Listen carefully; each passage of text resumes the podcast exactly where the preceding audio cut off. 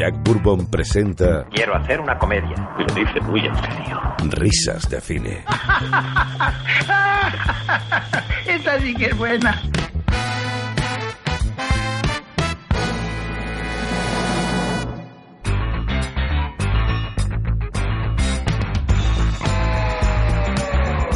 Hola, ¿qué tal amigos? En la comedia que os traigo hoy no hay estrellas internacionales, tan solo producto nacional. ¿Y mi novio va a ser el señor Benítez? Justamente. Ah, no, no es mi tipo. Pues entonces que le traigan a Paul Newman. Señor Benítez, un respeto para Paul Newman. Sí, porque nuestra película de hoy es Atraco a las tres, una comedia con toques de sainete y un excelente reparto dirigida por José María Forqué en 1962.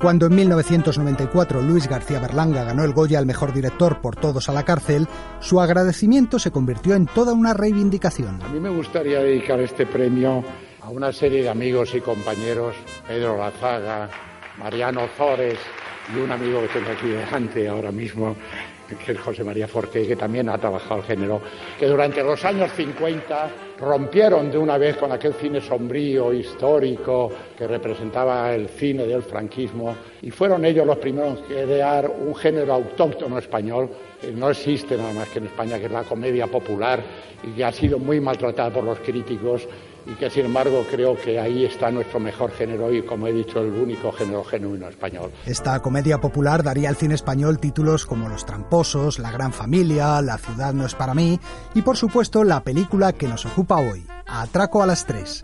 Y es que uno de los grandes artífices de esta comedia popular fue Pedro Masó, productor, guionista y director. Ten en cuenta que yo he escrito 147 guiones de cine, he rodado series de televisión y luego pues un montón de películas 80 películas, 82 películas, que han sido prácticamente en su 90%, y lo digo voz alta, grandes éxitos. Pedro Masó y el periodista Vicente Coello escribieron el guion de Atraco a las tres en apenas nueve días, trabajando por las noches en la terraza de su casa a base de muchos litros de café.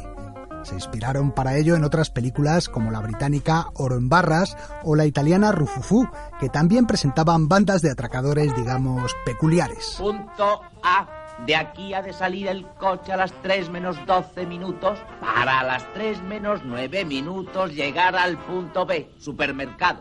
Pero, pero ahí no está el supermercado. No interrumpáis. Punto B, supermercado. Vuelta a la Oye, si el supermercado está ahí, ¿dónde está el banco? Eso, eso. El banco es el punto X, falta mucho para llegar. Masó, además de guionista, ejercía como productor y ofreció la dirección a José María Forqué. Yo le ofrecí dirigir Atraco a las tres. Después de que ya habíamos hecho juntos Usted puede ser un asesino, 091 policía al habla, que fueron éxitos. Y cuando tuvo el libro a las manos y lo leyó, me dijo, Pedro, esta cosita, y dije, esta cosita te dará muchas satisfacciones, nos dará muchas satisfacciones. Bueno, y le salió redonda, le salió tan redonda que hoy es un clásico.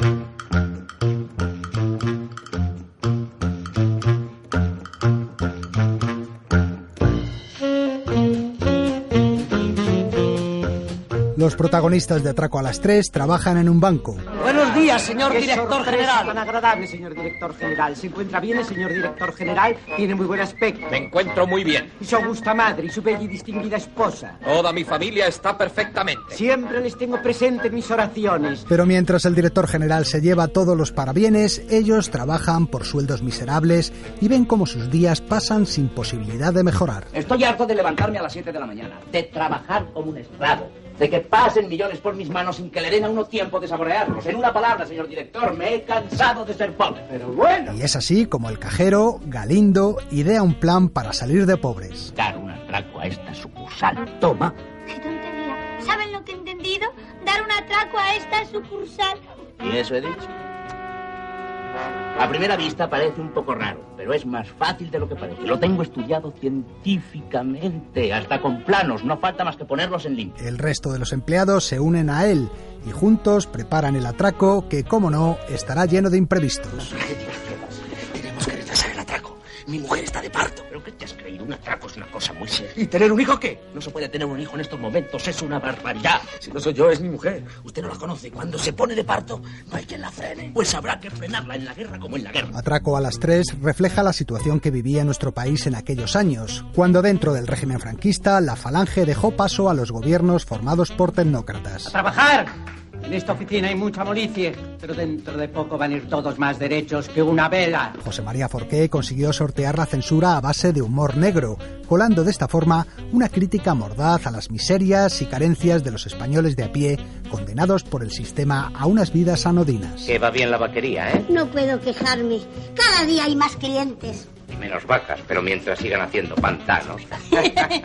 Un ejemplo es el personaje de Gracita Morales, que cobra a sus vecinos por disfrutar del único televisor que hay en el edificio. Don Rogelio me ha dicho que si no me paga, que me lleve el aparatito. ¿Y dejar sin distracción a toda la casa?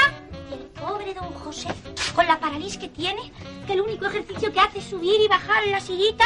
Y Lupita, que ya sabe usted, mientras está aquí no peca. Eh, don Rogelio me ha dicho que la televisión es un artículo de lujo. El que no pueda pagarlo, que se jorobe.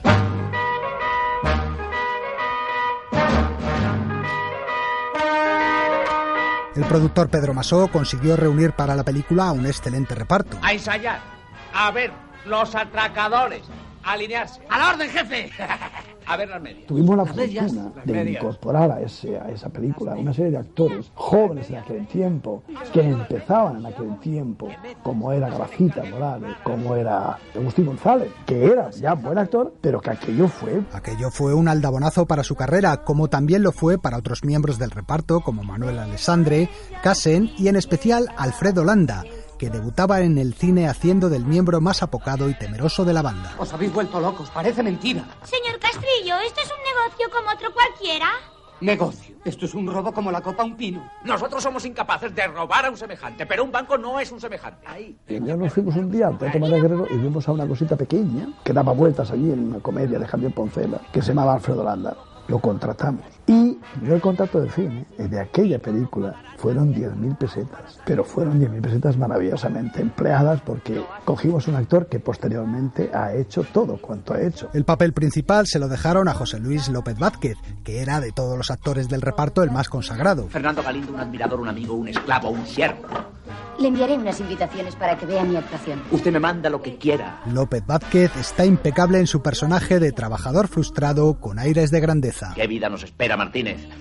Tener todo lo que a uno le dé la gana. Que quieres champán, champán.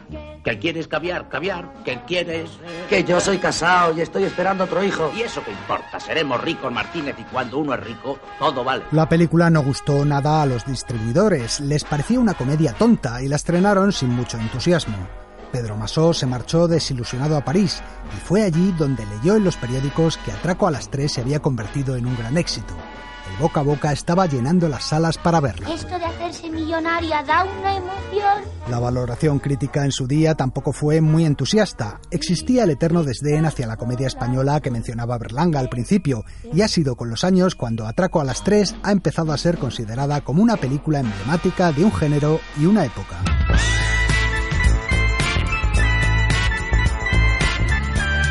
Atraco a las tres ha sido también adaptada al teatro y en 2003 se rodó un remake bastante mediocre titulado Atraco a las tres y media que protagonizaron entre otros José Mayuste y El Zapataki.